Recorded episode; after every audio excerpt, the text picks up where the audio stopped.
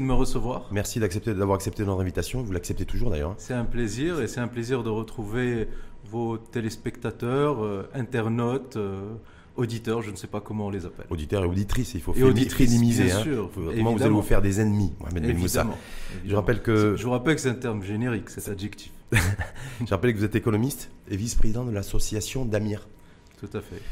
L'info en face est écho comme tous les jeudis avec vous. Euh, on va revenir euh, sur ce qui fait l'actualité avec la campagne de vaccination. Mais comme vous êtes économiste, sous l'angle, est-ce que la campagne de vaccination va conditionner ou a un lien étroit avec la reprise d'activité économique et la relance? Absolument. On, abordera ça euh, pour commencer. Ensuite, on, basculera sur le projet de loi de finances 2021 qui a été complètement validé. Donc, qu'est-ce qui en ressort? Quelle est votre approche analytique aussi là-dessus Est-ce que ça va permettre à notre économie nationale de, retrouver un second souffle? Vous nous direz ce que, ce que vous en pensez. Et ensuite, on partira sur la, finir avec la réindustrialisation. Faire de lance, euh, a priori, de notre, euh, du retour de la croissance économique pour les, pour, à partir de 2021 et pour les prochaines années sur la base de l'importation-substitution. Est-ce que c'est est -ce c'est la bonne stratégie au bon moment et surtout qui va nous permettre d'augmenter notre productivité et compétitivité. Donc là aussi, vous partagerez avec nous votre, votre regard analytique. Avec plaisir, un ordre du jour euh, très chargé, très chargé. Mais, ô combien euh, important et stratégique pour notre pays. Complètement. Campagne de vaccination, c'était aussi stratégique? Euh, C'est plus que stratégique, c'est existentiel pour notre pays. Hein. La, la, campagne de vaccination vient dans la continuité de toutes les, décisions qui ont été prises par notre pays euh, dès la survenance de la pandémie du Covid-19 au niveau sécuritaire et sanitaire.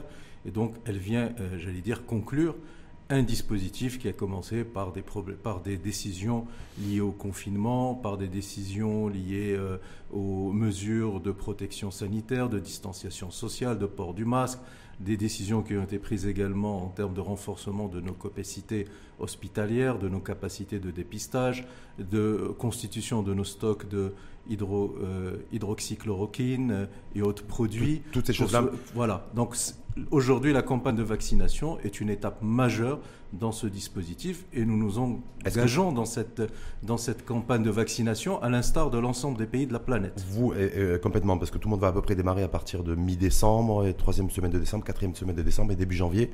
Euh, partout, à peu, partout dans le monde. À ma connaissance, trois pays ont déjà commencé la Chine, la Russie et, le Royaume-Uni. et la plupart des pays euh, de la planète vont commencer à vacciner fin décembre, début janvier. Euh, est-ce que vous considérez que cette campagne de vaccination, avant qu'on rentre un peu dans le détail économique et financier, va permettre de sortir de cette crise? Bah, Il faut l'espérer. D'abord, elle va permettre de sauver des vies des centaines de milliers, voire des millions de vies humaines tout autour euh, des pays de la planète. Et dans notre pays, comme vous le savez, nous sommes à peu près à 300, un peu moins de 390 000 cas confirmés et euh, un peu moins de 6500 euh, pertes de vies humaines. Chaque perte humaine est, est lourde et lourde de conséquences pour notre pays. Et je fonde l'espoir, comme tous les Marocains, que cette campagne de vaccination va mettre un terme à cette, à cette pandémie et va sauver des, vies de nos compatriotes. Il y, a, tout un débat latent aussi sur euh, l'obligation euh, de se faire vacciner, de rendre le vaccin obligatoire pour, euh, pour aller vite et pour qu'il y ait une adhésion. Ah, je crois que le gouvernement a répondu à cette question. Oui, mais il n'y a, pas la, la, réponse est que le, le, le, vaccin ne sera pas ou ne serait pas obligatoire, mais, mais il peut être rendu obligatoire ou en tout cas par obligation euh, a priori Je ne le souhaite pas. Euh, le gouvernement a annoncé clairement que le vaccin n'était pas obligatoire, mais fortement souhaitable. C'est d'ailleurs une norme internationale. L'OMS, l'Organisation mondiale de la santé, a demandé aux États de ne pas rendre obligatoire euh, ce vaccin, et je pense que la quasi-totalité des pays, la totalité des pays démocratiques, vous aurez peut-être quelques exceptions euh, en Corée du Nord ou, ailleurs, mais la totalité des pays démocratiques ont décidé que le vaccin serait, euh, j'allais dire, euh, facultatif, mais avec des campagnes de sensibilisation, d'explication très puissantes pour convaincre les citoyens à se vacciner, parce que comme vous le savez, une des clés qui nous permettront de sortir de cette pandémie, c'est ce qu'on appelle l'immunité collective. Mmh. donc, on espère à ce que 70 à 80% de la population soit vaccinée. Mais quand on nous dit ou quand on sous-entend que pour prendre un avion demain, ou en tout cas pour doper le, tout ce qui est business euh, et tourisme d'affaires, entre autres, des compagnies aériennes souhaiteraient rendre obligatoire le vaccin. Vous, en tant qu'économiste, et si on prend aussi l'angle aussi humain mais business, est-ce que vous considérez que ça, ça ne me choque pas Non, ça ne choque pas? Ça ne me choque pas. Je considère que c'est une mesure de prévention et de protection euh, de la santé des autres. Et donc, euh, euh, s'il faut être vacciné pour pouvoir prendre des transports en commun sur des distances importantes, dans un cadre confiné, comme dans un avion, eh bien, ça ne me choque pas qu'on demande que les passagers soient munis d'un carnet de vaccination. Est-ce que vous arrivez à comprendre que certaines personnes soient choquées, voire interpellées là-dessus On avait Ahmed Kassal la semaine dernière économiste comme vous qui dit, moi, c'est une atteinte à la liberté de circulation que d'imposer la vaccination lorsqu'on veut prendre un billet d'avion. Moi, je ne suis pas de cet avis. Euh, je considère qu'aujourd'hui, euh, nous sommes euh, sous le coup d'un choc sans précédent, un choc multiforme. Comme vous le savez, c'était un choc, la pandémie du Covid, c'était un choc sanitaire, mais pas seulement, un choc économique et social un choc qui a remis en cause le fonctionnement des sociétés, les relations même entre les individus. Et s'il faut passer par une vaccination pour protéger des millions de vies humaines, je pense que ce n'est pas une atteinte à la liberté euh, des personnes. Je pense que c'est une, une, mesure de prévention. Vous n'êtes pas obligé de vous vacciner. Mhm. Mais si vous voulez euh, prendre euh, un certain nombre, avoir un certain nombre de comportements, notamment vous déplacer dans des endroits confinés où vous risquez de, de, de faire prendre, j'allais dire, des risques pour les autres, eh bien, vous devez vous vacciner. Moi, ça ne me choque pas. Et l'instauration d'un éventuel QR code à la chinoise pour chaque individu espèce de traçage qui se fait. Voilà. Alors ça c'est autre chose. Ça, c'est un autre sujet. Oui, mais c'est la deuxième étape. Voilà, ça c'est un autre sujet. Euh, la, la, vaccination obligatoire pour pouvoir être dans une proximité avec euh, d'autres personnes, c'est une chose que je comprends parfaitement. Uh-huh. En revanche, un traçage digitalisé euh, de la vie privée des personnes avec une centralisation de ces bases de données, là évidemment je suis totalement hostile et je considère qu'il y a un certain nombre de garde-fous qu'il faut absolument respecter et que nous n'avons pas aujourd'hui dans notre pays. Nous n'avons pas ni le dispositif euh, législatif pour cela, ni les instruments en tout cas, de, de, transparence et de contrôle du bon usage de cette information. Donc sur ces questions de traçage, de digitalisation, je serais extrêmement prudent et extrêmement réservé, effectivement. Donc on, va continuer sur la campagne de vaccination donc, qui devrait démarrer chez nous, en tout cas fin décembre. Je l'espère. Et qui devrait durer donc à peu près 12 semaines minimum, c'est-à-dire on est sur 3 mois, 3 mois et demi, mi-avril. C'est ce qui est annoncé par avril, le gouvernement. Ça pourrait être un peu plus durer. Partout dans le monde, de toute façon, les, on le disait en amont, surtout les pays européens, je vous parle de l'Europe essentiellement parce que c'est un peu plus de 65% de nos échanges commerciaux avec, l'Union européenne est principalement concentré sur trois pays, la France, l'Italie et l'Espagne. Les pays qui ont été les plus touchés d'ailleurs par le, par le, le, coronavirus. Euh, tout ça pour dire que, est-ce que si ça prend du temps, en tout cas le temps est parti, c'est quatre mois, euh, du côté européen on dit voilà, pas de retour à la normale, euh, pas une vie normale, mais une reprise en tout cas d'activité normale avant juin 2021. Est-ce que selon vous c'est une, c'est une donnée qu'il faut prendre en compte? Savoir que la donnée sanitaire avec la vaccination aura nécessairement un impact sur euh, l'activité économique, ou ne serait-ce que pour le prochain semestre 2021 bah, Forcément. Bah, euh, j'en veux pour, preuve euh, la période de confinement. Lorsque tout le pays a été confiné, vous avez bien vu que seulement les activités essentielles ont, pu continuer, mais très grosse partie de, l'activité économique s'est arrêtée et les, conséquences ont été foudroyante. Le PIB, ça, c'est pour le confinement, une décision politique. Mais pour la vaccination Le, PIB, j'y viens. Le PIB, durant le deuxième trimestre 2020 de notre pays, a chuté de 15%, moins 15% mhm. du fait du confinement. Alors, de la même manière, euh, tant que nous n'avons pas euh, passé le cap de cette pandémie et tant que nous avons euh, un certain nombre de secteurs économiques qui sont entravés, voire même en arrêt quasi total, pense par exemple au secteur euh, euh, touristique, au secteur euh, de l'événementiel, les activités de traiteurs, eh bien vous aurez une répercussion immédiate et directe sur la croissance économique et sur la production de richesses et sur, et, sur, et sur le PIB. Et donc plus vite on en sortira plus vite on pourra refaire démarrer la machine économique et plus vite on retrouvera des rythmes de croissance. Mais ça veut dire quoi? Ça veut dire qu'on devrait avoir un premier semestre 2021 difficile? Sachant qu'une fois de plus, voilà, campagne de vaccination qui va, prendre, qui va toucher tous les pays du monde, y compris les pays européens avec qui nous commerçons principalement. Alors, j'attire votre attention sur le fait que certains pays ont décidé de procéder à un deuxième confinement. La France, par exemple, mmh. ce que le Maroc n'a pas fait. Mmh. Et nous avons pris euh, la décision en responsabilité de maintenir l'activité économique tout en mettant en place un certain nombre de garde-fous et un certain nombre de restrictions dans certaines villes qui étaient fortement exposées à la pandémie, des problématiques de, euh, couvre-feu à partir d'une certaine heure. Vous avez aussi au niveau national des activités qui restent totalement interdites, les rassemblements de personnes, les fêtes, euh, les théâtres, les salles de spectacle, etc. Et donc ces mesures-là d'allègement euh, de, de, ces règles d'arrêt de, d'activité pour certains, pour, certains, pour certains secteurs et le fait qu'on ait permis aux outils, à l'outil de production de redémarrer, eh bien, ces mesures-là ont permis de relancer légèrement la croissance économique. Ça aurait pu être pire si nous avions décidé de procéder à un deuxième, un deuxième confinement. Et donc, il est clair que la durée euh, la durée euh, de persistance de cette épidémie aura un impact direct sur, sur les activités économiques. Mais, plus vite on aura vacciné, plus vite on aura immunisé la, j'allais dire la majorité de nos compatriotes, plus vite on pourra redémarrer l'ensemble des, des, secteurs et des filières d'activité économique. Concrètement, en tout cas, la campagne de vaccination risque de peser euh, positivement ou négativement sur la reprise d'activité économique. Chez nous. Pourquoi négativement?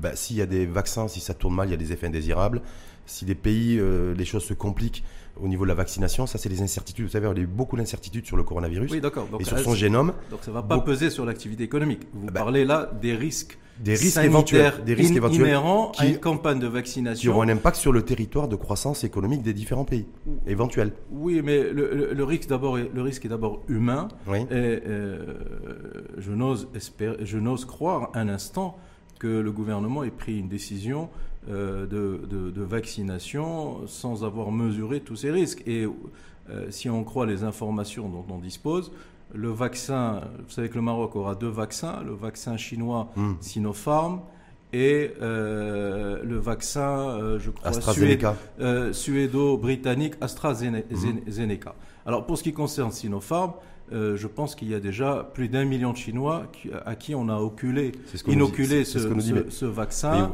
Et je pense que le, gouvernement a, annoncé que euh, au jour d'aujourd'hui, il n'a pas encore de visibilité euh, précise sur la date d'arrivée euh, des vaccins parce qu'on attend les autorisations officielles et formelles des autorités sanitaires des deux pays producteurs de ces vaccins. En tout cas, les institutions internationales comme l'OCDE, je ne sais pas si vous avez lu le dernier rapport, est optimiste pour la reprise d'activité économique à l'échelle planétaire. Euh, mais considère que c'est sous-tendu et conditionné par la réussite des campagnes de vaccination à travers le monde. Donc on voit bien que les campagnes de vaccination qui vont être lancées dans les, dans les prochains jours et les prochaines, les prochaines semaines chez nous ou ailleurs dans le monde vont conditionner la, euh, la, reprise d'activité économique au niveau, euh, au niveau planétaire, au niveau des différents continents. Les clés de succès de ces campagnes de vaccination reposent sur deux grandes dimensions. La première dimension la plus importante, c'est la performance médicale, sanitaire. Et là, je pense que les autorisations qui ont été données ou qui vont l'être, je crois qu'aujourd'hui même, euh, euh, l'autorité sanitaire américaine euh, va donner l'autorisation du vaccin Moderna, je pense. Voilà, donc ça dépendra d'abord de l'efficacité sanitaire et médicale des vaccins, et je pense que si les autorisations sont données au terme de ce qu'on appelle la phase 3 d'études de, performance des vaccins, c'est que sur le plan sanitaire, sur le plan médical, il n'y aurait pas de risque majeur. Ensuite, la deuxième dimension, c'est les capacités logistiques. Vous savez que ces vaccins sont complexes, hum, hum, ils hum. nécessitent un certain nombre de contraintes, notamment de réfrigération. Est-ce que tous les pays auront ces logistiques, ces moyens logistiques euh, C'est la grande question. Et donc, c'est là où notre gouvernement doit être très très vigilant. C'est-à-dire que tout ça risque d'avoir aussi un impact sur la, sur la cadence et le rythme en fait de reprise d'activité de chaque pays. Je vous dis ça parce que les capacités logistiques des pays. Voilà, c'est-à-dire que ceux qui, euh, parce que l'OCDE aussi fait référence à, dit voilà, l'OCDE est optimiste pour une reprise d'activité économique conditionnée par la réussite d'un plan de vaccination et en même temps craint une reprise d'activité qui soit inégalitaire. Oui. Alors moi je me dis, est-ce que nous, le Maroc, voilà, là-dessus, euh, est-ce qu'il y a un véritable enjeu d'être là au bon moment pour la reprise d'activité? L'inégalité, elle, elle s'explique de deux, de, deux, de deux manières.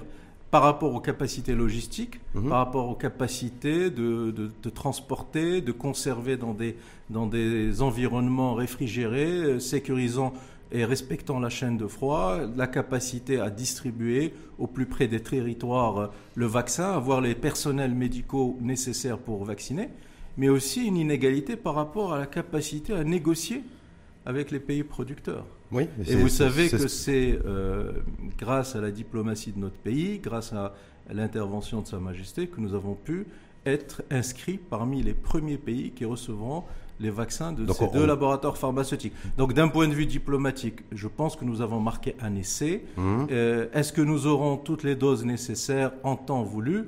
Euh, malheureusement, je n'ai pas l'information et je crois même que le gouvernement lui-même n'a pas l'information. En, tout cas, on voit bien que c'est un enjeu, c'est un enjeu, une donnée sanitaire, la, campagne de vaccination, qui a un impact et qui aura un impact économique certain.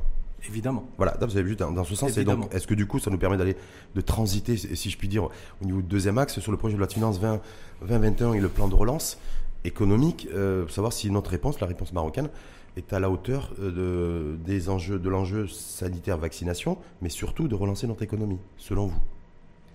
Parce que malheureusement, je n'ai pas vu dans les débats au Parlement sur le projet de loi de finances la donnée sanitaire campagne de vaccination au cœur des débats également. Alors, deux choses. Est-ce que les plans de relance que nous avons mis en place sont à la hauteur euh, des enjeux de vaccination? Je vous rappelle qu'il y a 48 heures, je crois, il y a eu un communiqué du cabinet royal qui annonce la décision de Sa Majesté d'instituer la gratuité euh, des vaccins pour les 36 millions de nos compatriotes. Donc je pense que l'État met les moyens pour faire en sorte que euh, l'accès aux vaccins, à la santé et donc à la vie soit un droit garanti par l'État. Et ça, il faut le noter et le saluer.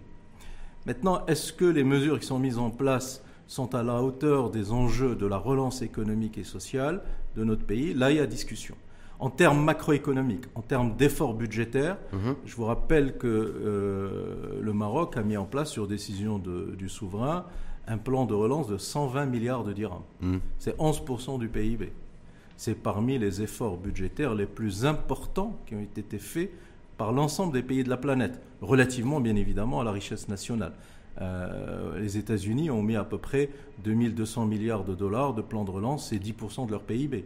L'Union européenne, c'est à peu près 2370 milliards d'euros, c'est aussi à peu près 10% du PIB. Le seul pays qui bat ce record, c'est le Japon. Ils ont mis 1000 milliards de dollars, représentant 20% de leur PIB. Donc nous sommes vraiment dans une fourchette haute, 11% de notre PIB en termes de budget pour financer la relance. Maintenant, on, rappelle que on rappelle que les 120 milliards, c'est du, prévisionnel. Hein. C'est-à-dire qu'aujourd'hui, le, plan de relance n'est toujours pas doté de 120 milliards de dirhams. C'est une autre, c'est une autre question. mais en tout cas, la volonté, la volonté politique est là. C'est de doter. Et une décision qui a été mhm. prise, c'est 120 milliards de dirhams. Est-ce que, c'est est que ça sera suffisant selon vous? Ah, je pense, je pense que euh, mettre 11% de notre PIB pour notre plan de relance, euh, si c'est pas suffisant, en tout cas, ce sera très significatif. Vous savez, pendant, pendant des Maintenant, la problématique, c'est comment on va mettre en place, comment on va mettre en œuvre, comment on va utiliser cet argent. Je vous rappelle que les 120 milliards de dirhams, c'est 75 milliards de dirhams de garantie de, l'État pour les crédits bancaires, et 45 milliards de dirhams, ce sont des déblocages de fonds pour financer des investissements, et notamment euh, le plan d'action du fonds d'investissement stratégique, qui est le fonds Mohamed VI pour l'investissement.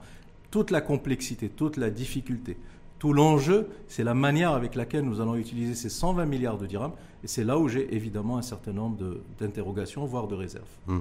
En tout cas, il y a aussi une, autre problématique, parce qu'on va revenir sur ces 120 milliards de, dirhams et 75 milliards de dirhams de crédit garantis par l'État, parce que c'est essentiellement pour faire glisser le capital privé vers l'investissement productif.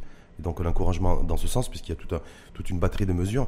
Mais sur la question du financement, aujourd'hui, on voit bien qu'il va falloir trouver beaucoup de sous beaucoup d'argent pour assurer le financement de notre économie nationale, ne serait-ce que pour finir l'année 2020 et surtout pour envisager le financement de l'année 2021. Euh, d'où le fait, me semble-t-il, mais là je vais croiser ça avec vous pour avoir votre point de vue, le fait que l'État a décidé d'emprunter, de revenir sur les marchés internationaux et d'emprunter 3 milliards de, dollars cette fois-ci d'ailleurs. Ça faisait 7 ans qu'on n'avait pas emprunté en dollars et là on a emprunté en dollars. Donc se dire, voilà, c'est à peu près 27 milliards de dirhams. C'est-à-dire aujourd'hui, est-ce que le financement par la dette sera le financement euh, sur lequel on va s'appuyer parce qu'on n'a pas le choix. Sachant que tout ça, il faudra le rembourser. Alors, laissez-moi dire quelques mots et, vous répondre de façon euh, précise parce que le sujet est grave, le sujet de l'endettement public. Mhm. Vous avez dit, est-ce qu'on aura la capacité de boucler le budget 2020 Oui. Et Contestablement, oui. Je vous rappelle que... Oui, mais comment? Est-ce que quand on lève 27 milliards de dirhams. euh, C'est Rachid. oui, Je dois répondre. oui, mais bien, je, oui. Et je vais vous dire comment. Oui. Euh, nous, avons, nous aurons 7,5% de PIB en termes de déficit budgétaire. Et euh, dans le cadre de la loi de finances rectificative pour l'année 2020, le Parlement a autorisé le gouvernement à lever plus de 31, c'était ce qui était prévu dans la loi de finances 2020. Le Parlement a levé ce, ce plafond et a autorisé le gouvernement à aller au-delà des 31 milliards de dirhams de dette extérieure. Alors, euh, ce qui est inquiétant, ce qui est inquiétant, c'est que la politique euh, économique du gouvernement euh, a une vision court-termiste. Euh, elle est dans un cadre macroéconomique est contraint. Et elle reste dans ce cadre macroéconomique contraint. Elle ne cherche pas à l'élargir. Conséquence Elle du Covid, on est bien d'accord. Non, non. Et du confinement. Non, non, c'était Non non, c'est une caractéristique de la politique économique de ce gouvernement comme du précédent. Boussa, Et- quand on a un dérapage Et, de. et- de et la, l'IP, la crise du Covid n'a fait qu'exacerber Mhm. qu'exacerber cette incapacité à sortir du cadre macroéconomique. Lorsque vous restez dans un cadre contraint où vous n'avez comme seule voie de financement que la dette publique, vous êtes condamné à rester dans un cadre macroéconomique qui vous euh, amène à 2,5-3% de croissance, alors que notre pays a besoin de 7-8% de croissance. Si vous voulez y parvenir, Ça veut dire que vous devez que- sortir de ce corset Oui. macroéconomique. Et sortir de ce corset, ça veut dire quoi? Ça veut dire, euh, d'une part, faire jouer l'effet de levier financier et de la dette, mais de la bonne dette, et de la dette qui est bien utilisée à bon escient, mais ça veut dire également utiliser les autres sources de développement des ressources financières de l'État. Et je pense à la performance du portefeuille public, Oui. à la gestion, à la rationalisation de la dépense publique et surtout à la mobilisation du plein potentiel fiscal de notre pays. Ça- Sur ces sujets-là, Hum. la politique économique du gouvernement comme du précédent, Hum. eh bien, Qu'est-ce qui vous gêne, vous elle est dans Qu'est-ce qui vous gêne compte tenu qu'on va contextualiser Parce que ce que vous dites là, on le disait bien avant le Covid. Ça s'aggrave maintenant. Ça s'aggrave avec le. Covid, sauf, sauf que là, euh, Mohamed Benchaboun, il doit gérer des urgences financières et économiques. On est bien d'accord. Non. D'où le fait que les 3 milliards de dollars euh, qui viennent d'être. qui Les urgences ont été gérées. Ouais. Je vous rappelle Les que la urgences premi- ont été gérées les- elles ont été gérées. Je vous rappelle que la première urgence, elle a été gérée par le souverain, par Sa Majesté, Non, mais- hum. qui a créé le fonds Covid, Hum. qui a permis de mobiliser 34 milliards de dirhams en l'espace, j'allais dire, de quelques jours, Mhm. voire quelques semaines. Hum. Et ces 34 milliards de dirhams ont été utilisés d'une part pour soutenir Ça- euh, les couches sociales Oui, les plus oui, oui, oui, défavorisées, de la pour financer les besoins du ministère de la a- Santé. Donc l'urgence a été gérée à ce moment-là. Oui, sauf qu'on a les Ensuite- conséquences aujourd'hui au niveau macroéconomique. Mohamed, Mohamed Euh, aujourd'hui, on a des déficits cumulés sur l'ensemble des, des, des- des- sur les déficits jumeaux, commerciaux, déficits budgétaires et les qui tensions avant, qui existaient avant et qui se sont accrues bien sûr. avec le, avec le Covid. On est bien d'accord là-dessus. Oui. Lorsqu'on décide là aujourd'hui de lever 27 milliards de dirhams, c'est-à-dire 3 milliards de dollars, euh, les Marocains ont le droit de savoir effectivement le pourquoi du comment et comment ça va être ventilé. Oui, Et savoir vous, tout à fait. est-ce que c'est pour éponger une partie du déficit budgétaire parce qu'on va rentrer dans le, dans le dur Est-ce que c'est euh, et qu'il fallait faire vite parce qu'il y a une partie à combler avant la fin Non, de la, l'année non, la dette n'éponge pas le déficit budgétaire. Je vous pose la question. Non, la Est-ce qu'on l'a non, fait non, la Non, mais cette dette-là, cet emprunt, cet emprunt de 27 milliards de dirhams, il est fait pourquoi selon vous? Alors, attendez. Ouais. Déjà, le chiffre n'est pas bon. C'est pas 3 milliards de dollars que Ouais. le Maroc a levé comme dette depuis la survenance de la pandémie. Ah non, non, c'est là, c'est le dernier. Le dernier. le dernier, voilà. En Mais il faut septembre, il y avait un milliard d'euros. Il faut non non mais c'est plus que ça c'est Oui. c'est plus que ça je crois que Hmm. vos internautes et vos euh, téléspectateurs doivent savoir que le Maroc et c'est ça c'est en cela que je disais que le, le sujet est grave et sérieux le Maroc a levé plus de 8 milliards de dollars de Mhm. dettes depuis mars 2020 c'est sans précédent dans l'histoire de notre pays parce qu'effectivement nous avons déjà fait une sortie sur le marché financier international nous avons levé 1 milliard d'euros Oui. Hier ou avant-hier, 3 milliards de dollars, ça fait 4. Mais nous avons fait aussi appel À nos bailleurs de, précaution. à, à- à nos bailleurs de fonds. D'abord, nous avons fait un tirage sur la LPL, mhm. la ligne de précaution et de liquidité du Fonds monétaire international, de 3 milliards de dollars. Mhm. Et nous avons fait appel à la Banque mondiale à deux reprises, 275 millions et 400 millions de dollars. Nous avons fait appel, j'ai pas fini, à la Banque africaine de développement et nous avons utilisé 264 et 118 millions d'euros auprès de la Banque africaine de développement. Nous avons également mobilisé 200 millions de dollars auprès du Japon. Et enfin, nous avons eu un accord euh, euh, de l'Allemagne pour un appui financier de 1 milliard 400 millions d'euros, dont 200 millions d'euros de prêts et de, de, de dons. Pardon. Donc si vous consolidez l'ensemble de ces levées de dettes, soit sur le marché financier international, soit auprès des bailleurs de fonds multilatéraux ou bilatéraux du Maroc, vous dépassez les 8 milliards ou 8 milliards et demi de dollars en l'espace de 9 mois. C'est considérable. Et donc c'est pour ça que je dis que le, la politique d'endettement public Oui. ne peut pas être, même dans un contexte de Covid, Oui. ne peut pas être l'alpha et l'oméga de la politique économique. Et je considère que effectivement, il faut qu'il y ait une visibilité, et ça c'est le rôle du Parlement, et en particulier de la Commission des finances, Mhm. une visibilité sur l'utilisation de cette dette et l'utilisation de ces fonds qui ont été levés. Moi, je crois savoir que toutes les économies dans le monde, malheureusement d'ailleurs, ont eu recours à la dette et à l'endettement massif pour faire face aux effets et aux impacts Covid. Les pays européens dont on citait avec qui nous commerçons le plus, à savoir la France, et l'Espagne et l'Italie, sont à des plafonds où la dette, où l'endettement public a complètement et littéralement explosé. Donc, est-ce que l'on avait le choix et d'autres, alter- alternatives le que de, que de forcer le Mais est-ce que creuset j'ai du dit le déficit contraire Non, je vous pose la question. je- Non, par je rapport à la stratégie Je suis en train de- de vous répondre. sur- sur ce Dé- qu'on- donc déjà, nous étions à un niveau d'endettement avant la crise du Covid relativement élevé. Nous étions à 84% de notre PIB en termes de taux d'endettement public. Je pense, d'après mes estimations, qu'à la fin de l'année 2020, nous serions autour de 92 voire 93% du du PIB, en Hum. termes d'en- d'endettement public. Premièrement. Deuxièmement, fallait-il recourir à la dette? La réponse est oui.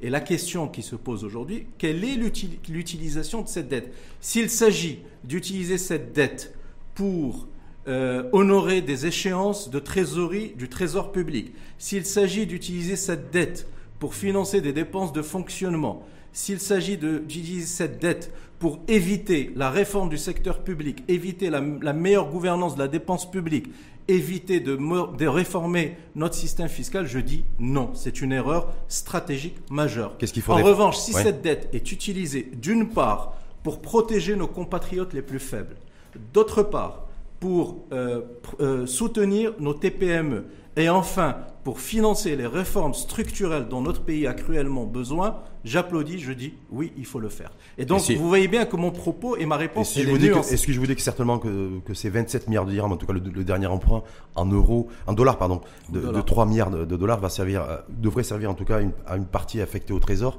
une partie affectée au, pour réduire euh, et compenser une- en tout cas une- en partie le, le, dé- le déficit budgétaire. Je, vous ré- je répète que la, la dette ne vient pas financer le déficit budgétaire. mais devrait. La, la- la dette vient financer les besoins de trésorerie du trésor public. Le Mhm. déficit budgétaire, il est géré à travers ses ressources, et donc essentiellement les recettes fiscales et les recettes des entreprises publiques et les recettes de monopole, d'une part, et d'autre part, à travers les dépenses de fonctionnement et les dépenses d'investissement. Et donc la dette ne règle pas la problématique du déficit budgétaire. Qu'est-ce qui règle C'est les réformes structurelles qui vont régler le problème de déficit budgétaire. Donc est-ce que donc du coup ces 27 milliards de dirhams qu'on a levés, donc c'est pas pour éponger une partie du déficit budgétaire? Non, c'est pour financer les Je besoins. pose- de je simplement C'est pour financer les besoins de trésorerie de l'État, financer Oui. ses dépenses d'investissement, ses dépenses de Est-ce que c'est la fonctionnement, conséquence et financer également les, les, les, filets de, les filets de sécurité sociale, bien Donc, du coup, évidemment. est-ce que c'est la conséquence de l'explosion du déficit du, euh, du Trésor? Qui a explosé en, en un an, qui est passé de 65 à 75 je crois Du coup, donc levé. euh, 7,5%, ouais. 7,5% du PIB. Hmm. Le déficit du Trésor euh, qui- euh, que nous attendons pour fin 2020 sera de 7,5% du PIB. donc cette Ce déficit ne doit pas nous effrayer, Ouais. il est normal. Vous avez euh, des pays européens occidentaux très riches qui vont avoir des niveaux de déficit budgétaire beaucoup plus importants que le nôtre. Hum. Vous avez également des pays occidentaux européens qui vont avoir des taux d'endettement de 110, 115, 120% alors qu'ils étaient à mais ils ont- 100%. mais c'est des grandes puissances, ils ont un gros patrimoine Voilà. et, ils empruntent surtout sur les marchés internationaux à des taux négatifs. Euh, il y a eu quelques cas, non, c'est l'Allemagne seulement. C'est Oui, l'Allemagne. La France, la France, la, oui, France emprunte à des taux négatifs. Pas aussi, donc euh, parce que Non. moi je me dis, nous, nous on a emprunté entre 3 avec un taux de 3-4%, pendant que les, nos Non, confrères la, et la partenaires dernière, européens. non, non, la, la dernière levée, c'est-à-dire celle d'il y a 48 heures, Ouais. comme vous le savez, elle est répartie en trois tranches, Oui. les 3 milliards de Ils dollars. ont fait une moyenne. Vous de- avez, vous avez une première tranche à, sur 7 ans à 175 points de base, Mhm. 1,75. Mhm. Vous avez une deuxième tranche sur 12 ans d'un milliard de, dollars à 200 points de base, 2%. Mhm. Et vous avez une troisième tranche d'un milliard 250 millions de dollars sur 30 ans et qui est à 261 points de base, 2,61. Mais évidemment, la notation du Maroc n'est pas la notation de l'Allemagne. Mhm. Donc on ne va pas, euh, on va pas emprunter, on va pas emprunter aux mêmes conditions. Je vous rappelle aussi que le coût moyen de la dette publique aujourd'hui, tel qu'elle apparaît dans la loi de finances 2021, le coût moyen, il est de 3,6%. Là, nous empruntons, comme je viens de le dire, à 1,75, 2 et 2,61. Nous améliorons, ce n'est pas suffisant, mmh. mais nous améliorons. Mais ce qui est important à ces Rachid, ce n'est pas euh, le taux d'endettement ou ce n'est pas le montant qu'on lève, mmh. mais c'est la capacité de notre économie à créer de la richesse, à créer de la croissance, pour, générer des recettes fiscales et permettre à l'État de rembourser. Et c'est ça qui est important. Et ça, c'est le véritable enjeu. C'est ça l'enjeu. Et ça, nous n'y parviendrons pas avec les mesures qui figurent dans la loi de finances 2021. Pourquoi n'y parviendrons pas Nous n'y parviendrons que si nous réussissons à transformer structurellement notre économie. Et c'est l'une des vocations, pour ne pas dire la vocation principale du Fonds Mohamed VI pour l'investissement, que de venir soutenir la transformation de notre économie, soutenir nos entreprises, soutenir notre industrie. Et, soutenir quel, quel, secteur? Parce qu'a priori, le, gouvernement et l'exécutif a tracé, en tout cas comme secteur prioritaire, comme moteur, nouveau moteur de croissance économique, l'industrie et la réindustrialisation et l'outil de production nationale. Est-ce que là, on est sur... Vous dites effectivement c'est euh, c'est le bon choix stratégique ou vous êtes plutôt critique? Ah non, je ne peux qu'abonder dans ce sens. Parce que c'est la priorité hein, mais, qui a été donnée. Mais j'allais dire, heureusement que le gouvernement s'est réveillé pour se rendre compte de cette évidence. Je rappelle au gouvernement simplement que la politique d'industrialisation de notre pays, elle ne date pas d'aujourd'hui ni de la loi de finances 2021. Elle date de 2005 avec le plan émergence. Hum. Puis 2009 avec le pacte national de l'émergence industrielle. Et enfin, en 2014, sur la période 2014-2020, avec le plan d'accélération industrielle. Donc la stratégie d'industrialisation de notre pays a été menée depuis maintenant pratiquement deux décennies, 15 ans, avec des résultats très modestes. Alors maintenant... Pourquoi vous dites très modeste? Qu'est-ce qui n'a pas marché? Beaucoup de choses. je rappelle que pendant ce temps-là, on a dépensé énormément d'argent du contribuable, parce qu'il y a beaucoup d'investissements publics qui ont été consentis beaucoup de choses. pour structurer notre, notre nouveau tissu industriel, en tout cas. Je vais vous dire ce qui n'a pas marché. Je vous rappelle que le plan d'accélération industrielle s'était fixé deux grands objectifs.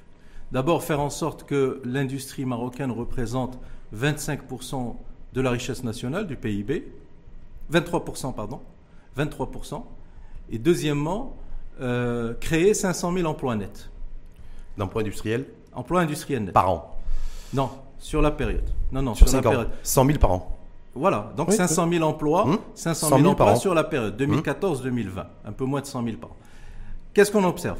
D'abord, l'industrie représente aujourd'hui 14,9%, quand je dis aujourd'hui, c'est-à-dire fin 2019, 14,9% du PIB.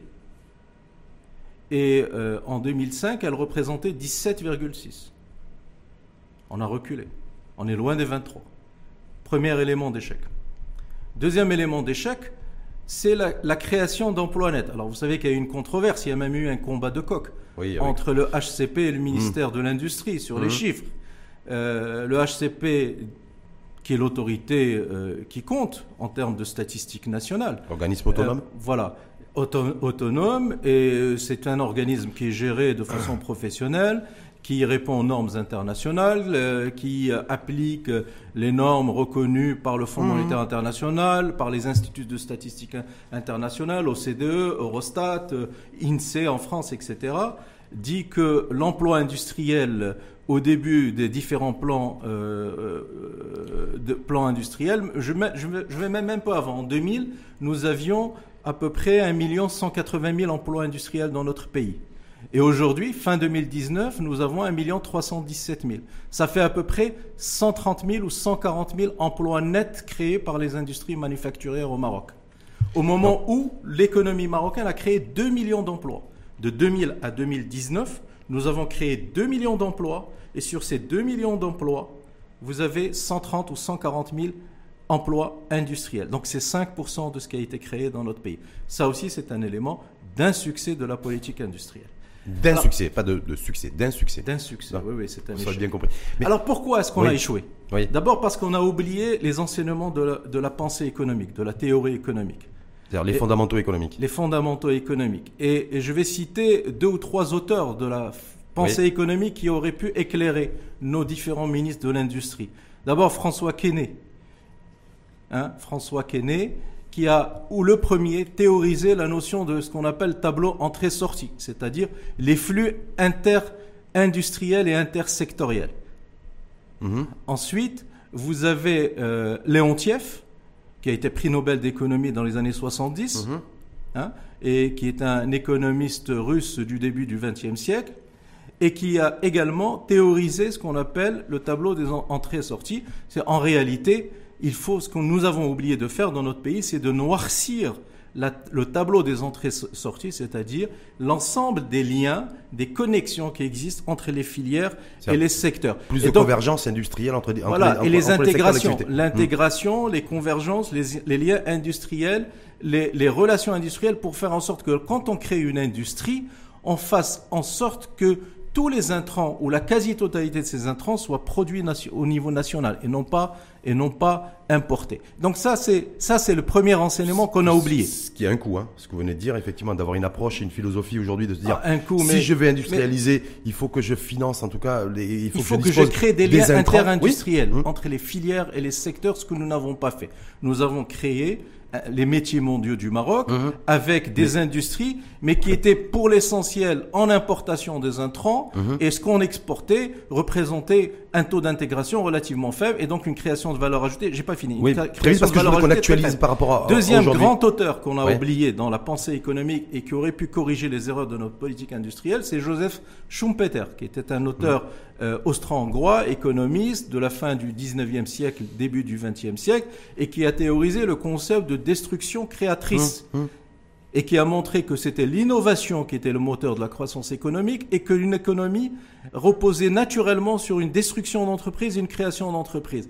Et donc notre euh, politique industrielle a oublié qu'au même temps qu'on créait de nouvelles entreprises, par exemple dans l'offshoring, dans l'aéronautique ou dans l'industrie automobile, en même temps on, on assistait les bras croisés à la destruction de centaines de milliers de TPME. Destruction naturelle. Euh, naturel. Naturel. Non, destruction naturelle. Oui. Non, mais euh, quel est le rôle de l'État? Quel est le rôle du gouvernement? C'est d'agir pour faire en sorte que les effets naturels euh, négatifs hum. soient réduits, que hum. les externalités négatives soient réduites et que les externalités positives soient maximisées. C'est les États, qui, c'est les États qui garantissent le succès d'une économie ou c'est simplement de respecter et de faire d'être bienveillant sur la sur une règle de base qui est le marché. Non. Parce que je crois que là-dessus, on n'a pas, pas, tranché non, aussi. Non, c'est une, non, non, c'est une vue de l'esprit assez riche. L'économie de marché, c'est le meilleur système qu'on connaisse pour maximiser la production de richesse. Mhm. Mais une économie de marché non régulée par l'État, c'est un désastre. Ça, c'est aussi. c'est un désastre. Une économie de marché où il n'y a pas une intervention volontariste de l'État, mhm. c'est c'est la destruction des capacités productives d'un pays. Et donc, on a laissé un certain nombre de pans entiers de l'économie marocaine disparaître, et si bien que, en réalité, on, renversait de l'eau dans la baignoire, mais, on, mais on bouchait pas les trous. Et donc, finalement, sur 20 ans, on a créé 130 000 ou 140 000 emplois industriels en net. Peut-être qu'on a créé 500 ou 600 000 en brut, mais on a vu qu'on a détruit au moins 300 ou 400 000. Et, c'est ça, c'est ça l'erreur stratégique je termine, c'est la c'est l'erreur stratégique de la politique industrielle. Et erreur stratégique. Je me parce que je passe juste sur est-ce qu'on va retenir les leçons, est-ce qu'on a retenu les leçons de ce que vous venez de dire, par exemple, de ce qui a pas marché, de ce qui a moyennement marché dans, la, dans le cadre de la nouvelle stratégie de réindustrialisation du pays, selon vous? Ce que propose Moulay Alami, euh, importation, substitution, faire glisser le capital privé euh, vers le capital, euh, vers l'investissement productif. Est-ce que ça, c'est selon vous deux leviers qui vont permettre de redonner un nouvel élan à l'industrie nationale Non. non, c'est mettre, euh, euh, mettre une rustine sur une jambe de bois. Hmm. Non. Euh, est-ce que c'est une mauvaise chose? Je ne vais pas dire le contraire. Oui, si ça peut donner un peu de souffle à des industries que nous avons dans notre pays qui produisent et qui sont confrontées à la concurrence violente des produits turcs, des produits chinois, pourquoi pas? Mais c'est pas ça qui va euh, réaliser l'industrialisation de notre pays. Il faut mmh. des réformes beaucoup plus lourdes, beaucoup plus lourdes et beaucoup plus euh, euh, structurelles. et nous devons, comme je le disais tout à l'heure, noircir davantage le tableau entrée-sortie, le tableau des liaisons interindustrielles de notre pays. Ça veut dire quoi? Ça veut dire investir dans l'innovation, dans la recherche-développement, euh, et créer des partenariats entre les écosystèmes industriels qui ont été créés dans le cadre du, programme d'accélération industrielle et les universités, les laboratoires mmh. de recherche dans les régions. Ça veut dire également que lorsque nous accueillons des IDE, que lorsque nous accueillons des IDE, eh bien, il faudrait que les aides publiques et, et que les incitations publiques soient conditionnées. Conditionnées d'une part à la création d'emplois décents pour les jeunes diplômés marocains et d'autre part au transfert de technologie. Hum. Mais ça, ça veut dire quoi? Ça veut dire que parce que ce que vous dites, j'ai bien peur que certains disent mais attends, il est, il est, il a la, il a la bonne place, Mohamed Ben Moussa, il est là, il est tranquille, il théorise, il dit voilà ce qu'il faudrait faire. ah non, c'est pas de la théorie. Non. On est, oui, c'est des mesures opérationnelles. Des mesures opérationnelles, mais qu'on n'arrive pas à opérationnaliser. C'est des mesures opérationnelles. Qu'on n'arrive pas à opérationnaliser depuis bien avant le Covid d'ailleurs. Hein. Donc je me dis, est-ce que là, ce coup-ci, est-ce qu'on peut arriver à les opérationnaliser? Parce qu'une fois de plus, c'est le nouvel espoir, en tout cas en matière de levée de croissance, en attendant les résultats des recommandations de la Commission Nouveau Modèle de Développement, qui va être essentiellement concentrée sur le nouveau modèle économique. C'est a priori, c'est la réindustrialisation et l'industrie qui devrait tirer, en tout cas, notamment l'industrie, oui. Voilà, donc ça veut dire que voilà, je me dis, est-ce que moi je m'inscris dans le cadre de la loi de non, non, moi je m'inscris dans le cadre de la loi de finances 2021 et dans le cadre euh, des plans de relance, l'industrie un rôle important à jouer. Euh, le développement de la souveraineté nationale est un élément fondamental. Mhm. C'est un des principaux enseignements de la crise du Covid-19. Est-ce que c'est facile à faire? Jamais dit que c'était facile à faire. c'est pour ça que Mais quand on est aux commandes de l'État, on gère des choses complexes. Mais on ne gère pas de la facilité. on gère la, la, complexité. Et force est de reconnaître que les résultats de la politique industrielle sont extrêmement en deçà des attentes et des enjeux. Est-ce que la responsabilité aujourd'hui par rapport à la réussite euh, de, la, de, la, réindustrialisation chez nous, est-ce que ça repose sur l'État ou est-ce que ça repose sur le secteur privé ou ça les repose deux. sur les deux? Voilà. Les deux, les deux. Il faut du partenariat public-privé. Il faut d'abord une vision stratégique. Il faut une volonté politique. Hum. Il faut des politiques publiques incitatives il faut des politiques de transparence, de vérité.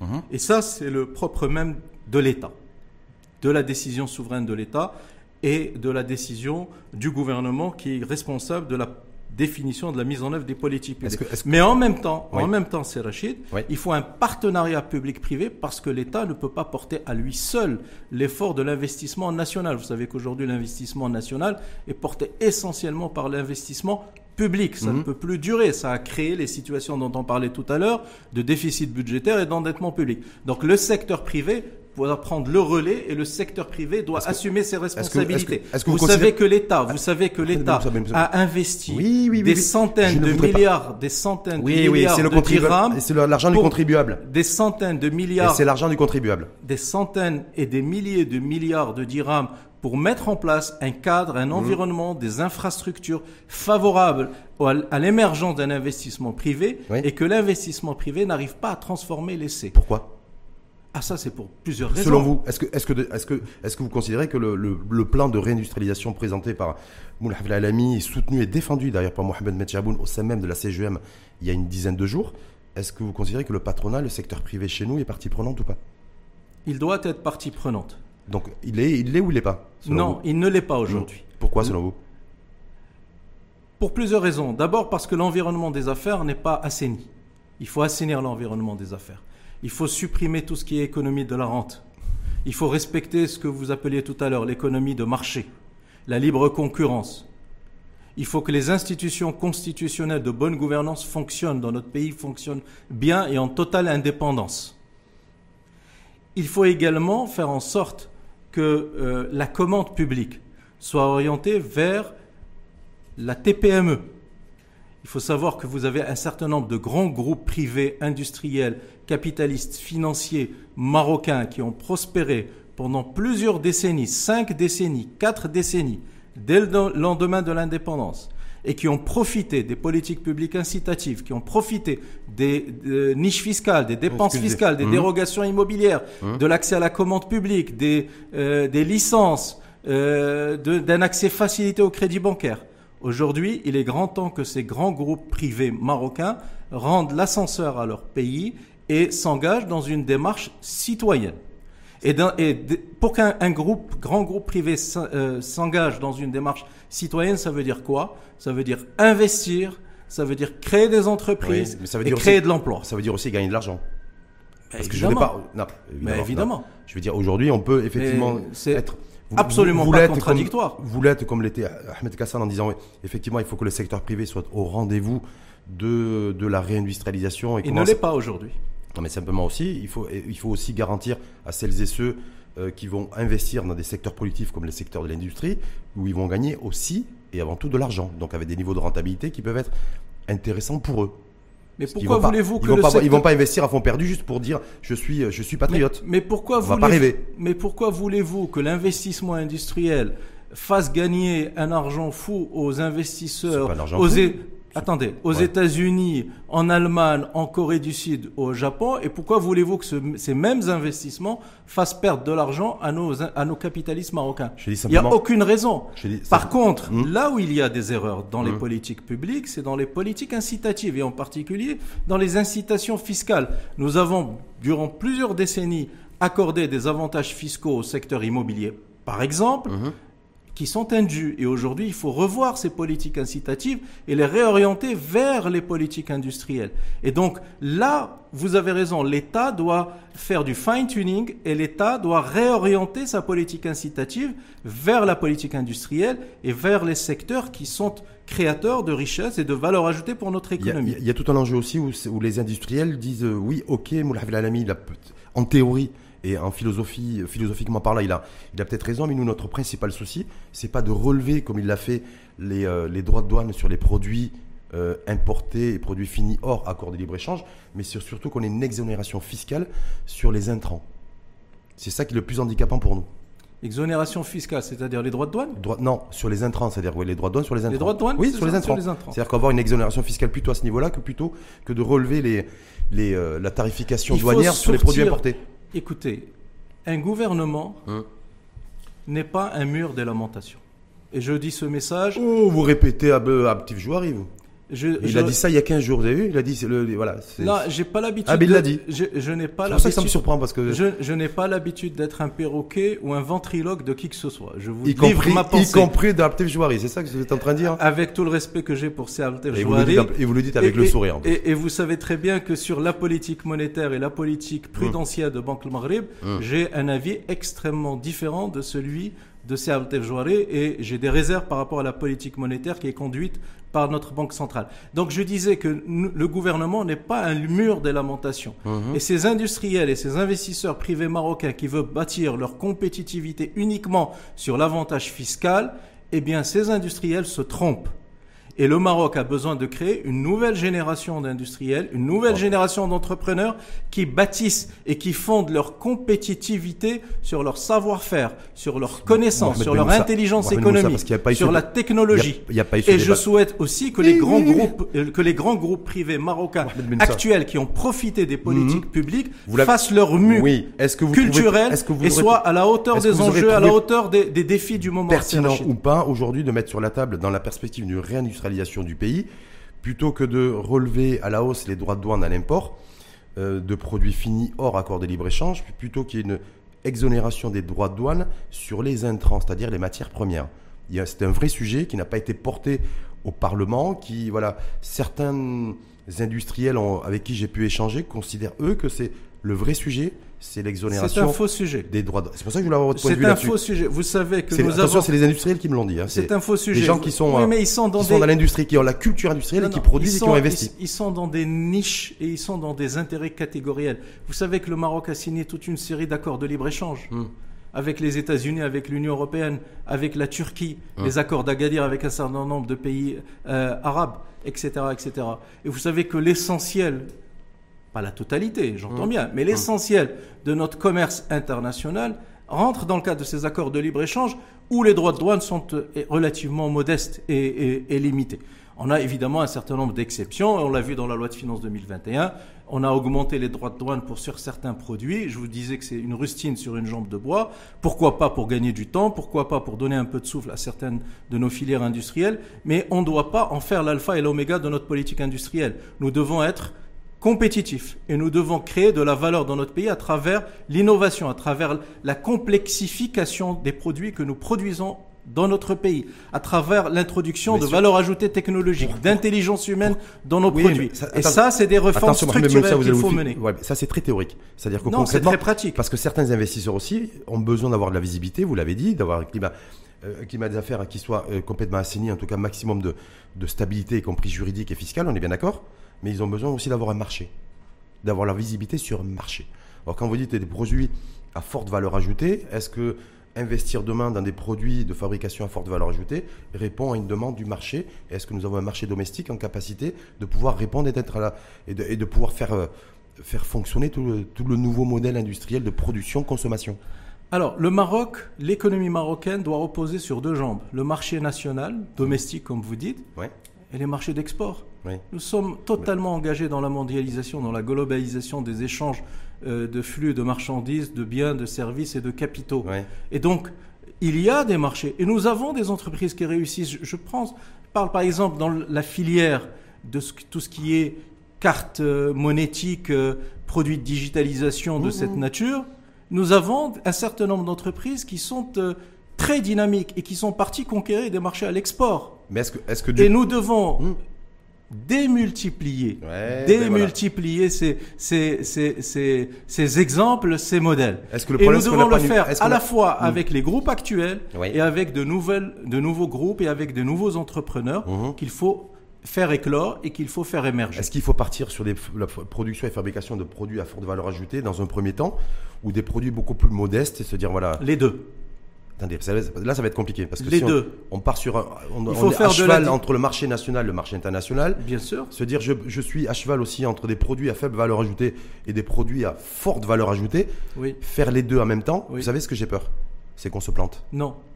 On va. il faut faire que toutes les économies mondiales ont démarré par par des produits peut-être à faible valeur ajoutée, ils sont montés en gamme. C'est Je vous dis pas, je vous dis pas qu'il faut faire, qu'il faut produire des produits à valeur ajoutée en matière d'énergie nucléaire. Hum. C'est pas ce que je dis. Hum. Par contre, dans les secteurs stratégiques industriels dans lesquels nous sommes déjà présents, hum. il faut monter en gamme. Il faut aller dans des produits plus complexes. Lorsque vous, regardez, lorsque vous regardez la chaîne de valeur de l'industrie aéronautique, la valeur ajoutée qui est produite au Maroc est faible. Nous devons, à partir de nos forces, à partir de ce que nous savons faire, de nos compétences, de nos expertises, nous devons essayer d'intégrer davantage la chaîne de valeur mondiale du secteur aéronautique. Et donc ce que nous faisons à Casablanca, euh, eh bien, nous devons élargir la gamme des produits. Idem pour l'industrie automobile. On va y aller. Intégrer, intégrer la chaîne mondiale ou l'échelle mondiale, s'il vous plaît. Parce que là, en fait, parce que là, moi, j'ai entendu ça pendant des, plein de fois dans les webinaires. Il faudrait yaka, yaka, yaka intégrer les ah, chaînes mondiales. Dis pas il faudrait non, intégrer, intégrer ou réintégrer la chaîne mondiale. En tout cas, euh, c'est quoi? C'est est-ce que c'est sur des produits à, forte valeur ajoutée ou des produits à faible valeur ajoutée? Je crois que sur, des sur des produits, oui. Rachid, sur des produits adjacents. On mhm. appelle ça des produits adjacents mhm. aux produits actuels que nous fabriquons au Maroc, comme première étape, et ensuite monter progressivement en complexité. Premier élément. Deuxième élément, qui doit faire cela? C'est l'État et le secteur privé. Mhm. L'État et le secteur privé. Puisque manifestement, le secteur privé n'a pas pu le faire spontanément. D'où la nécessité de monter des partenariats publics-privés. D'où la nécessité d'avoir un fonds d'investissement stratégique comme celui que Sa Majesté a créé, mhm. le fonds, le fonds Mohamed VI d'investissement. D'où la nécessité d'avoir une banque publique d'investissement qui va monter des partenariats avec le secteur privé, qui va mettre le pied à l'étrier au secteur privé, que ce soit des grands groupes actuels ou des jeunes entrepreneurs, des ingénieurs qui vont prendre leur chance et qui vont créer des startups, qui vont créer des petites entreprises dans des niches de ces filières industrielles, avec l'appui de l'État, un appui financier en tant que banquier, un appui financier en tant que capital risqueur ou en tant qu'en equity, mhm. en tant qu'investisseur, un appui de l'État en tant que acteur du conseil d'administration, acteur de la définition de la stratégie. Et l'État, à travers un certain nombre d'instruments, le fonds Mohamed 6 pour l'investissement, demain si nous avons une banque publique d'investissement, va accompagner la création de ces entreprises, va accompagner leur développement pour ensuite, après 4 ans, 5 ans, 6 ans, 7 ans, sortir du capital lorsqu'elles auront pris leur envol. C'est ça la stratégie oui, C'est la stratégie qui a été mise en œuvre en Allemagne, qui a été mise en œuvre en France. Mais et ça, c'est pas Yaka Faucon. théorie, c'est-à-dire Non, non, ça, c'est pas Yaka Faucon. Ça, c'est de la réalité. Vous savez, dans ces pays, et c'est de la réalité développée par l'État, par le gouvernement et par les régions, par les territoires. Ces pays que vous venez de citer, ils ont un dénominateur commun c'est que les, organisations patronales et les centrales syndicales sont partie prenante de la stratégie de l'opérationnalisation. Un syndicat, voilà, le, un syndicat dans ces pays-là, il parle de productivité, de compétitivité. C'est juste. Chez nous, on parle, nos centrales syndicales, pour qui j'ai beaucoup de respect, ne parlent jamais de productivité et ne parent jamais de compétitivité. comme parfois aussi au niveau de l'organisation patronale. Donc je ne voudrais pas qu'il y ait un décalage entre ce que vous dites en théorie et la, et la, et la réalité telle qu'elle est vécue sur le terrain. Non, ce que je vous dis est très concret. Ouais. Ce que je vous dis est tiré de l'expérience oui, réussie. Et votre contre-argument n'en est pas, n'en est pas un. Pourquoi c'est lâché Ah bon Je veux dire pourquoi. Parce que je peux trouver d'autres contre-arguments qui vont dans votre sens. Ce hmm. C'est pas une raison pour ne pas mettre en œuvre ces politiques. Complètement. C'est pas une raison. Sauf qu'il faut, il faut les, gérer. Sauf qu'il faut avoir les femmes et les hommes pour ça. Non, il faut les gérer. Avant tout. Mais nous avons, euh, nous sommes un pays avec 36 millions de compatriotes. nous avons des compétences. Nous avons des gens animés de bonne volonté. Il faut travailler avec les gens qui sont animés de bonne volonté. Vous les avez dans le gouvernement. Vous avez, vous avez dans les partis politiques. Vous les avez au patronat. Vous les avez dans les médias. Vous les avez dans le monde associatif. Et vous les avez aussi dans, le, dans les syndicats. Et donc, cette vision stratégique pour notre pays et cette vision stratégique de la politique d'industrialisation ne pourra réussir, vous avez raison, que s'il y a un, un, pacte tripartite entre l'État, le gouvernement, le patronat et les syndicats. Je dirais qu'il faudrait qu'il y ait un quatrième acteur. On en dira peut-être quelques mots. Allez-y. Les banquiers, le financement. Et là aussi, il y a un grand problème sur le financement Mais évidemment, Parce vous, vous parlez. Jouari, il a dit il n'y a pas de problème de financement. Hein. Vous, vous, vous, parlez, vous parlez. Euh, pardon, qu'est-ce qu'il a dit? Petit Jouari, il a dit il n'y a pas de problématique de financement, d'accès au financement. Non, non, le gouverneur. Par contre, moi, j'ai le, gouverneur nous, avons des, nous avons des chefs d'entreprise. Je reprends les propos d'Abti Jouari. C'était il y a dix jours au Parlement devant la chambre, devant la commission pardon des finances. Vous avez suivi?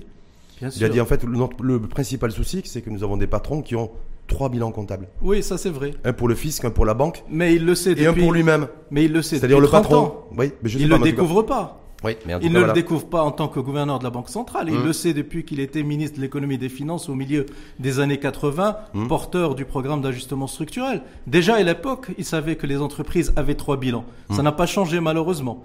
Bon, mais c'est pas ça le sujet. Non, ce que ce que vous m'avez, vous voyez, comme vous me posez plusieurs questions en même temps, vous me faites perdre le fil de ma pensée. Oui. Non, sur l'action financement pour les sur le, financement pour l'industrie, l'investissement Sur le financement. Alors, euh, si Joari cite, je crois, une note qui a été faite par une agence internationale en disant que l'accès au financement est cité en sixième ou septième euh, euh, niveau, critère de contrainte. Oui, moi je moi je ne cite pas des notes qui sont faites par des agences internationales. Moi, je cite euh, euh, l'expérience du vécu euh, quotidien des entreprises marocaines. Et je vais vous donner un chiffre. Les chiffres sont têtus. Hmm. Savez-vous qu'en l'espace d'une dizaine d'années, d'une décennie, mais non, même pas, 5-6 ans, 5-6 ans, le bilan des banques a augmenté de 400 milliards de dirhams. Il est de plus de 1500 milliards de dirhams aujourd'hui. C'est 1,4 fois le PIB national. Sur ces 400 milliards de dirhams, les crédits ont augmenté à peu près de 200 milliards, à peu près la moitié. Sur ces crédits, vous avez à peu près une quarantaine de milliards de dirhams de croissance des crédits d'équipement, des crédits d'investissement. Et lorsque vous zoomez à l'intérieur de ces 40 milliards de dirhams et vous voyez qu'est-ce qui a été consacré au crédit d'équipement aux industries manufacturières, c'est ça le, cœur, c'est ça mmh. le signe le plus important. Quel est l'effort du secteur bancaire en termes d'accompagnement de l'investissement de l'industrie? Ben Vous avez 18 milliards de dirhams, c'est-à-dire que nous avons baissé, nous avons perdu 500 millions de dirhams en 6 ans. Donc vous, avez, vous voyez là une contradiction flagrante entre d'une part les effets d'annonce, la politique de l'État, la politique d'industrialisation, le plan d'accélération industrielle, les négociations, les IDE, les, les, contrats, les conventions qui sont signés d'un côté, mhm. et de l'autre côté, la froideur et la, et la vérité des chiffres, les banques ont consacré 500 millions de dirhams de moins en 5 ou 6 ans au crédit d'investissement aux industries manufacturières. Il y a là un schisme majeur et il est temps de le corriger. Donc c'est important aussi de prendre cette dimension du crédit, parce que je crois qu'il y a 75 milliards de dirhams qui sont de crédits garantis par l'État euh, qui peuvent être attribués demain à du, au capital privé qui souhaite investir dans l'industrie. et Pas seulement, le, public et privé. Public et privé, mais en tout cas, et y compris notamment dans le secteur industriel. Oui. Voilà. Donc, ah, mais euh, moi, j'espère que dans les 120 milliards de dirhams, la, part du lion sera, sera prise par, le, par les industries. Ben, C'est le but, a priori. Bah, espérons. On verra bien. oui, il le faut. Mais, mais, mais, mais, mais, mais l'enjeu, il est là. Hmm. L'enjeu n'est pas euh, de dire nous avons un, plan, un plan d'investissement stratégique de 120 milliards de dirhams. Je parle du gouvernement. On n'a pas eu besoin du gouvernement, c'est Sa Majesté qui l'a annoncé. Hmm. Euh, l'enjeu n'est pas de dire nous avons un, un fonds d'investissement stratégique qui s'appelle le fonds Mohamed VI pour l'investissement. C'est Sa Majesté qui l'a créé. Mais... Maintenant, le gouvernement doit, doit transformer l'essai en nous hmm. disant le comment. Comment il va utiliser 120 milliards de dirhams? Comment il va faire fonctionner ce fonds d'investissement stratégique? le timing, Comment on va comment on va mobiliser les fonds internationaux? Je vous rappelle que nous devons mobiliser 30 milliards de dirhams de fonds d'investissement auprès d'institutionnels marocains et étrangers pour venir abonder le fonds de, de Mohamed VI pour l'investissement. Sur ces questions-là, mhm. au jour, au jour d'aujourd'hui, au moment où je vous parle, nous n'avons aucune, aucune réponse du ministère de l'économie et des finances. En tout cas, on voit, on voit bien, parce qu'on a commencé le débat avec ça, la campagne de vaccination, vaccination donnée sanitaire qui aura un rôle essentiel dans la, dans la reprise d'activité économique, à la fois à l'échelle du monde, à l'échelle planétaire et puis à l'échelle du Maroc. Et on finit par la réindustrialisation. C'est conditionné aussi par un certain nombre de choses, dont une principale, selon moi, que vous avez à peu près validée, je crois savoir aussi, qu'il faut que toutes les forces vivent et surtout que l'exécutif, le, patronat et les centrales syndicales s'approprient euh, l'industrie, la réindustrialisation, euh, en parlant de nouveaux, universités mots, nouveaux mots. Ça va même de parler de réalité augmentée ou de robotisation. les, les, universités aussi, c'est des partenaires à part entière. Productivité, compétitivité et performance, c'est pas des gros mots. MOTS. Certainement pas. Donc il faut aussi se réconcilier avec ces mots-là. Ce sont des mots précieux. Mots précieux, en tout cas, là bien. En tout cas, précieux parce qu'ils créent de la valeur. Tout à fait. Voilà. Et c'est la, valeur du Maroc de demain. Et je dirais un dernier mot, si vous me le permettez. Nous qui parlons de politique d'industrialisation, nous Marocains, gouvernement, partis politiques, euh, euh, euh, nous qui voulons industrialiser notre pays, transformer structurellement notre pays, commençons d'abord par ne pas désindustrialiser notre pays. Hum. lorsque j'ai commencé ma carrière il y a une trentaine d'années, j'étais jeune diplômé docteur en économie, nous avions à l'époque deux très très belles entreprises dans notre pays. Nous avions le groupe OCP et la Samir. Le groupe OCP aujourd'hui est un leader mondial dans son secteur et c'est une mmh. véritable référence en la matière. La Samir est en faillite. Et donc si nous voulons industrialiser notre pays et construire l'avenir de l'économie nationale, n'oublions pas l'histoire de notre économie et faisons en sorte de ne pas désindustrialiser notre pays. Et pour moi, je considère que c'est un scandale d'État que de laisser la Samir mourir parce que ça fragilise l'indépendance énergétique de notre pays et surtout ça détruit le pouvoir d'achat des citoyens et la compétitivité de nos TPME. Et donc je, fais à travers votre émission un appel au sens de la responsabilité du gouvernement pour recréer une industrie de raffinage dans notre pays. Hum. Et d'être en capacité de revoir aussi tout le modèle en matière d'énergie de, de, demain, parce que l'énergie aussi est le centre névralgique d'une politique de réindustrialisation, puisqu'on sait très bien que le kilowatt industriel, Tout à fait. moins il est élevé, plus il est maîtrisé. Et puis, on arrive à être performant aussi en, matière et la, de. la compétitivité en termes de coûts d'énergie pour l'avenir reposera essentiellement sur le gaz et sur les énergies euh, renouvelables. Il y a des journaux puisqu'on nous dit que l'or noir. Euh, Mais l'énergie fossile est appelée à vivre encore, au Maroc euh, comme dans tous les pays de la planète, encore au moins 50 à 60 ans. Hum, donc il faudra aussi composer avec. Merci à vous. Mohamed Ben Moussa. Merci de votre invitation. Économiste, vice-président de l'association d'Amir. Et puis il y a aussi une chose qu'on devra attendre et que tout le monde attend patiemment d'ailleurs. Hein. Ça, je pense qu'on aura ça après les fêtes. C'est euh, les grandes lignes et du, nouveau modèle de développement euh, qui, voilà, puisque là, il y a la commission qui a travaillé dessus. Donc, bah, je beaucoup, pense que beaucoup d'espoir d'ailleurs dans ce sens de dire bon. Bah, vous savez, sur cette question assez lâchée, je crois que vous faites une, une, confusion. Euh, à votre décharge, il y a une identité patronymique. Le président de la commission s'appelle Ben Moussa. Mais c'est peut-être pour ça que j'ai pensé à ça. Je me dis, j'ai Ben Moussa en face de moi. Bon, là, c'est Mohamed, c'est pas Shakib. Son prénom, c'est Shakib et moi, je suis Mohamed. Voilà. Mais bon, vous vivez bien le fait d'être Mohamed.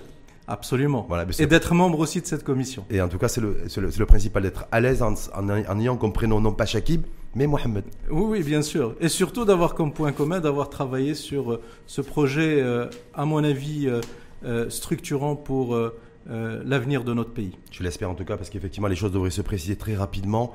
Après la campagne de vaccination, voilà, redistribution des cartes économiques et espérons qu'on sera, qu'on montera dans le bon wagon. Hum Je l'espère. Merci en tout cas une fois de plus à vous. C'est toujours, un plaisir, Mohamed Benoussa. Donc, et, euh, à très bientôt. À bientôt. Au revoir.